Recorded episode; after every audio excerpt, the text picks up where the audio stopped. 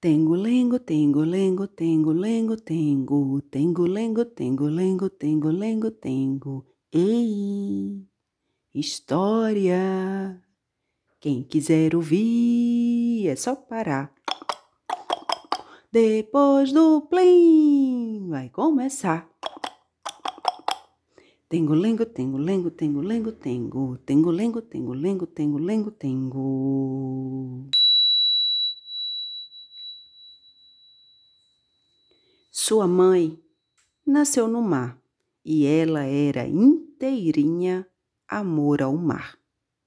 Ah, você quer saber o que é o amor? Amar é querer trazer para bem perto aquilo que está longe, abraçar, esforço de pôr dentro aquilo que está fora, beber com prazer aquilo que fez os olhos sorrir. Pois é, ela bebia do mar tudo o que via, e o mar nela morava, e ela, o mar, não morava. A imensidão azul mistério, as coisas que viviam nas suas funduras, corais vermelhos, algas verdes, peixes de cores brilhantes, icebergs brancos gelados de mares não vistos, músicas silenciosas de catedrais encantadas. Assim era o corpo da jovem. Você acha estranho? Pensava que o corpo era feito de carne, de sangue e de ossos? Puro engano. Nosso corpo é feito com aquilo que o amor pôs lá dentro. E onde o amor quis, mas não pôde, ficou um vazio que é onde mora a saudade.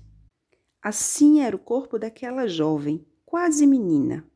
Havia os sons acolhidos por seus ouvidos, barulhos de ondas, um paciente ir e vir sem fim, como a vida.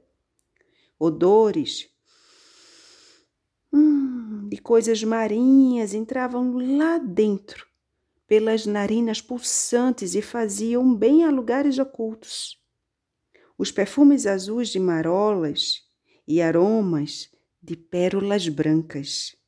Você já sentiu isso? O bem que faz um perfume num lugar bem dentro da gente que a gente nem sabe onde fica? Sua pele, a pele da menina moça, brincava com a água e se arrepiava toda quando a brisa lhe fazia cócegas. E em seus olhos se viam gaivotas de brancas asas e barcos à vela ao vento. Quem lhe ouvisse o coração bater, juraria que era as ondas. Seus seios, conchas lisas que abrigavam criaturas macias, seu ventre, lugar de mistérios como a vida secreta do mar. Caverna escura, onde nadavam peixes minúsculos e invisíveis sementes ficavam à espera. Mas havia uma coisa que ela não podia entender. Era uma tristeza, suave, nostalgia. Não lhe bastava o mar inteiro.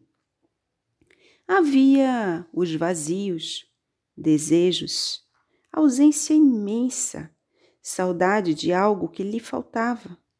E ela sonhava com as coisas longínquas e as amava, florestas que nunca vira, e pensava que seria bom se um dia o mar e a floresta se encontrassem e o azul e o verde se misturassem. Ela amava o mar que nela morava, e a selva, ausência, pedaço que lhe faltava. E cantava o nome do seu amado. Os bosques são belos, sombrios, fundos. Frost. Seus olhos se voltavam então para o alto das montanhas, ao longe, e viam as silhuetas de árvores ao céu e imaginava belezas e mistérios diferentes daqueles do mar, e amava a floresta com que sonhava.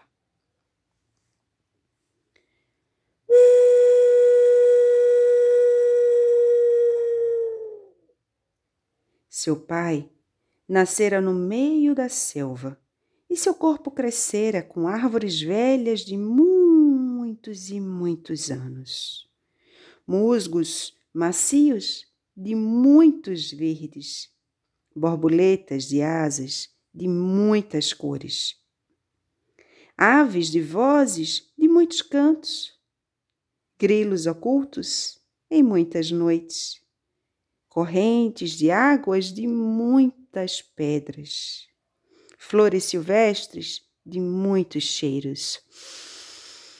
Hum, terra macia de muitos brotos, vidas que renascem de muitas formas. Ah, assim era o seu corpo, e como ele se entregava, amava seu mundo interior, caos selvagem, bosque antiquíssimo, sobre cujo silencioso despertar verde luz seu coração se erguia. Hilke. Mas ele também tinha um sentimento triste, vazio. Doía-lhe o lugar da falta. E quando o sol se punha sobre o mar, ele sentia uma nostalgia imensa, como se a floresta não lhe bastasse.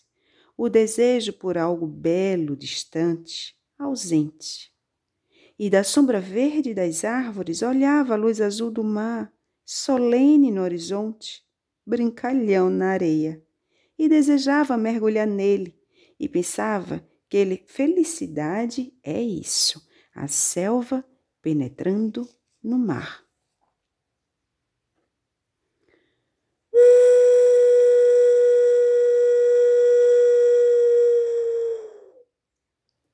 Um dia, os dois se encontraram, se amaram, a floresta mergulhou no mar, o mar abraçou a floresta.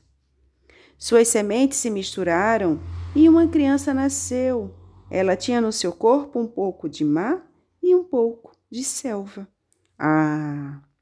Felicidade maior não poderia haver. E até pensaram que seria eterna.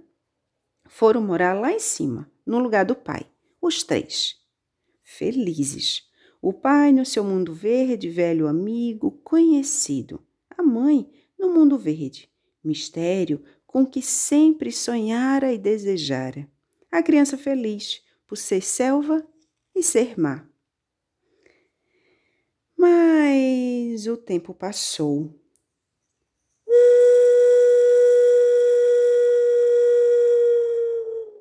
E a felicidade acabou. No peito da jovem foi crescendo uma dor. Primeiro, era a saudade mansa que virou tristeza, e a floresta, tão bela de longe, virou prisão. E o jovem que tanto amara ficou estranho, gigante verde, senhor da floresta, seu carcereiro. Ah, ela já não podia amar a selva, e sua face se transformou, e o mar que morava nela ficou sinistro. Uma tempestade enorme cresceu por dentro. E no seu rosto quebraram ondas em cuja fúria até mesmo a criança se debatia. E a jovem virou tristeza por se ver assim, tão feia. É preciso que você saiba disso. Nós amamos as pessoas por aquilo de belo que elas fazem nascer em nós, como se fossem espelhos. Se nos vemos belos naqueles olhos que nos contemplam, nós as amamos, mas se nos vemos feios, as odiamos.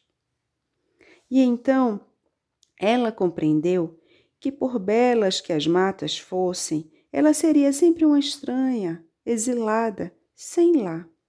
E foi o que disse ao seu companheiro, que a entendeu e disse que não importava, viveriam à beira-mar para que ela se reencontrasse.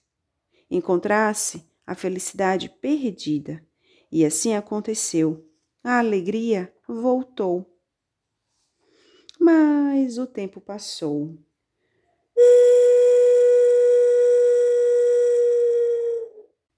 E a saudade chegou agora ao peito do jovem, onde a solidão foi crescendo, tristeza de quem vive em degredo, prisioneiro de ilhas cercadas de mar sem fim.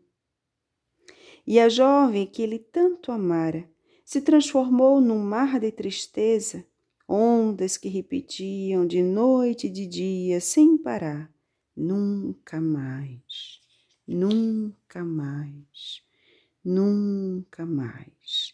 E a floresta que morava nele se enfureceu e acordaram os bichos sinistros que dormiam nela, cobras e escorpiões, venenos e escuridões.